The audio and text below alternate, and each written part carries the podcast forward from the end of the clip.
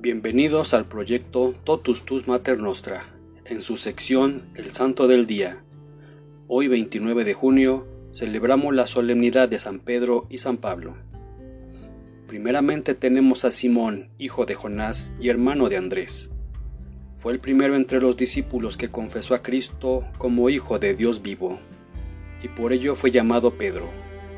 Pablo, apóstol de los gentiles, predicó a Cristo crucificado a judíos y griegos.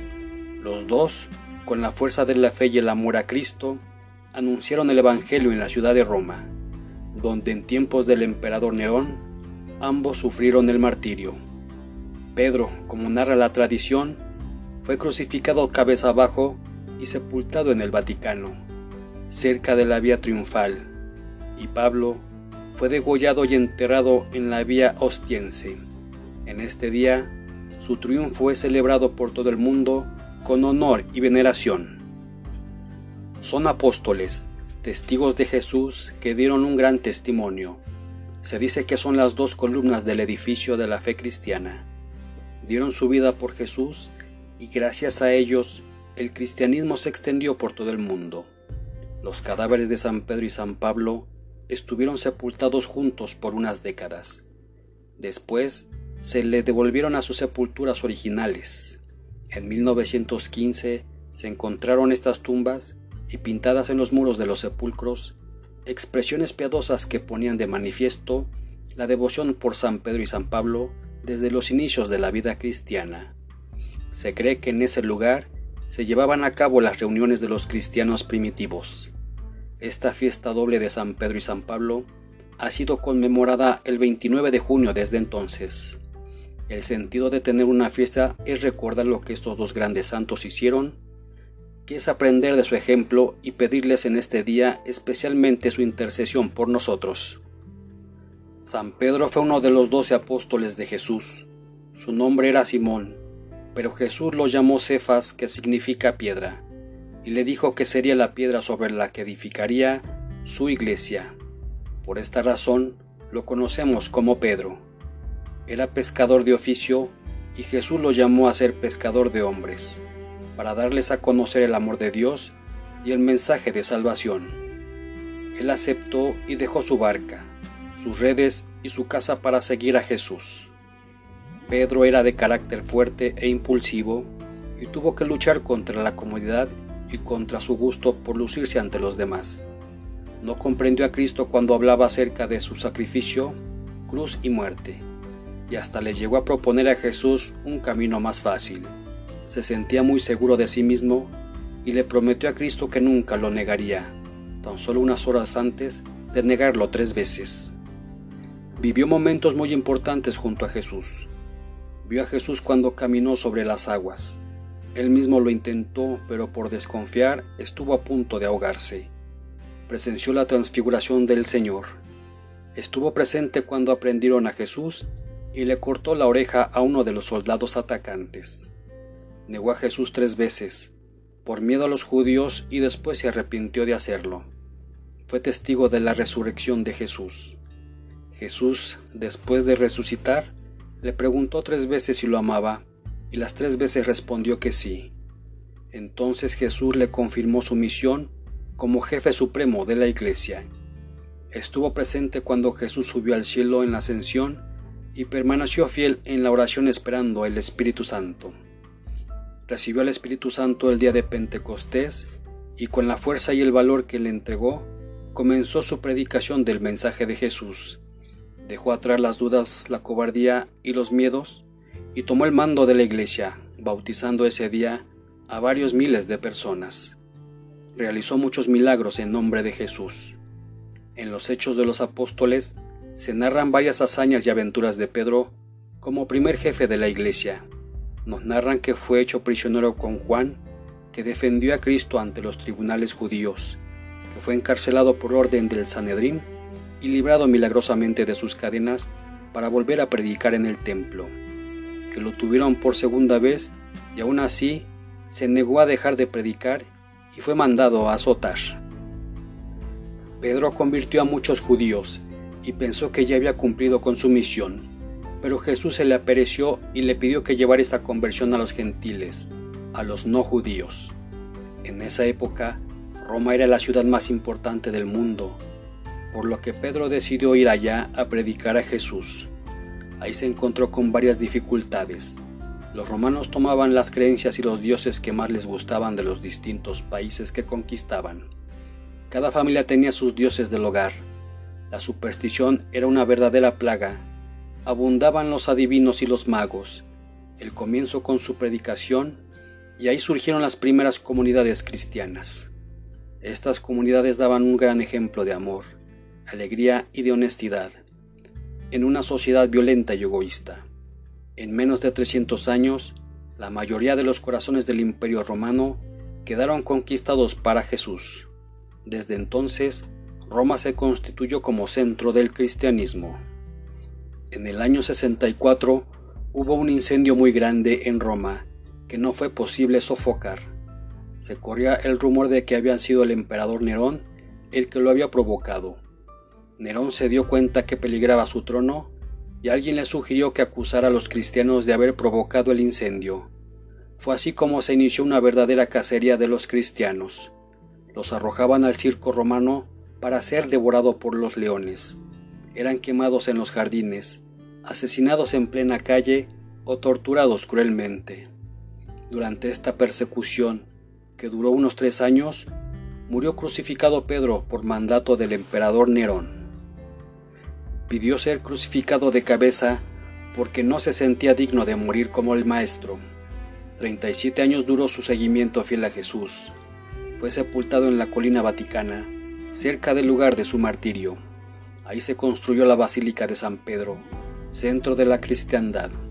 San Pedro escribió dos cartas o epístolas que forman parte de la Sagrada Escritura.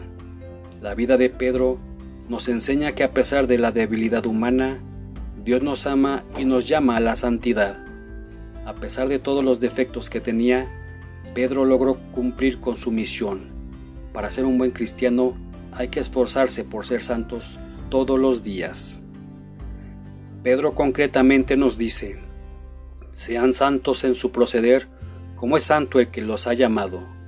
Cada quien de acuerdo a su estado de vida debe trabajar y pedirle a Dios que le ayude a alcanzar su santidad nos enseña que el Espíritu Santo puede obrar maravillas en un hombre común y corriente.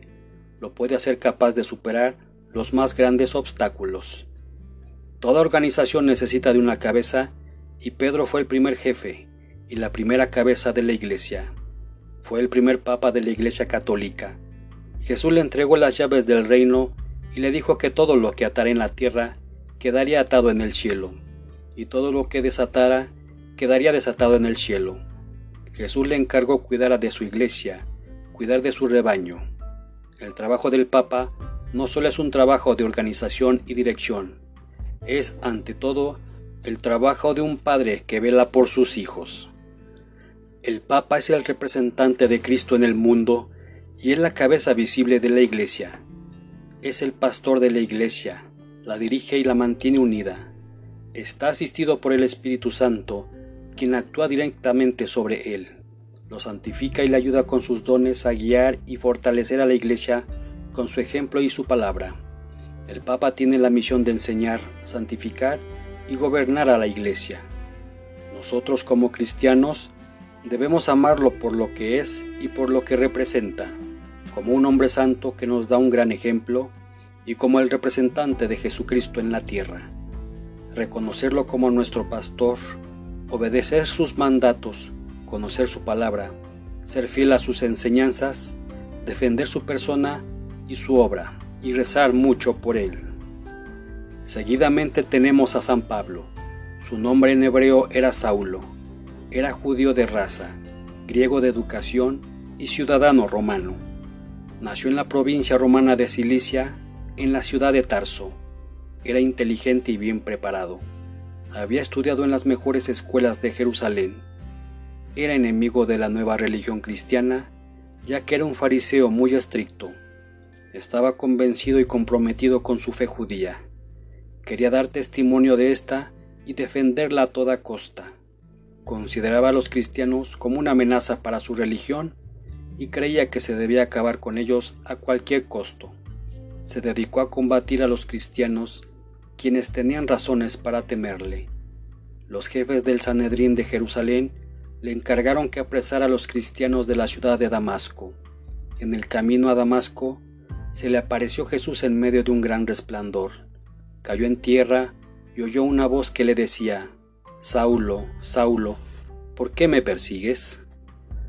Con esta frase, Pablo comprendió que Jesús era verdaderamente Hijo de Dios y que al perseguir a los cristianos, perseguía al mismo Cristo que vivía en cada cristiano. Después de este acontecimiento, Saulo se levantó del suelo y aunque tenía los ojos abiertos, no veía nada. Lo llevaron a Damasco y pasó tres días sin comer ni beber. Ahí, Ananías, obedeciendo a Jesús, hizo que Saulo recobrara la vista, se levantara y fuera bautizado.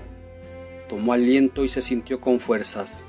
Estuvo algunos días con los discípulos de Damasco y después empezó a predicar a favor de Jesús, diciendo que era el Hijo de Dios.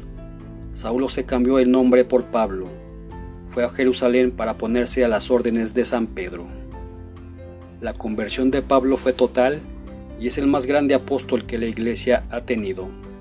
Fue el apóstol de los gentiles, ya que llevó el Evangelio a todos los hombres, no solo al pueblo judío.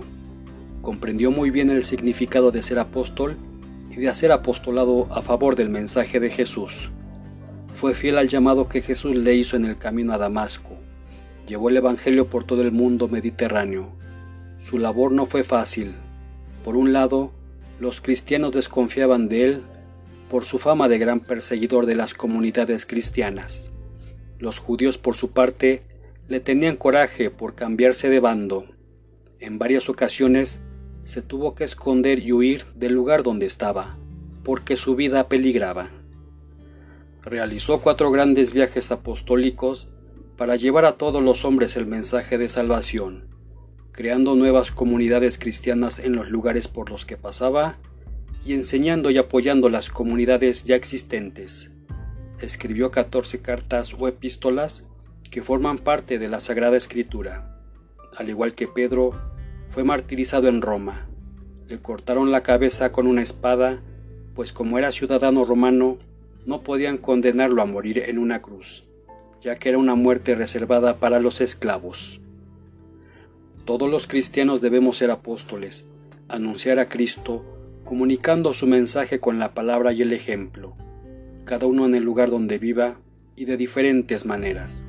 San Pablo nos enseña el valor de la conversión y nos da el ejemplo de enseñar a hacer caso a Jesús, dejando nuestra vida antigua de pecado para comenzar una vida dedicada a la santidad, a las buenas obras y al apostolado. Esta conversión siguió varios pasos. Cristo dio el primer paso. Cristo buscó la conversión de San Pablo y le tenía una misión concreta. Pablo aceptó los dones de Cristo.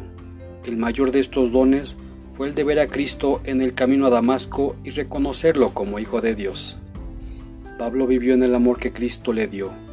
No solo aceptó este amor, sino que lo hizo parte de su vida de ser el principal perseguidor, se convirtió en el principal propagador de la fe católica. Pablo comunicó el amor que Cristo le dio. Se dedicó a llevar el gran don que había recibido a los demás.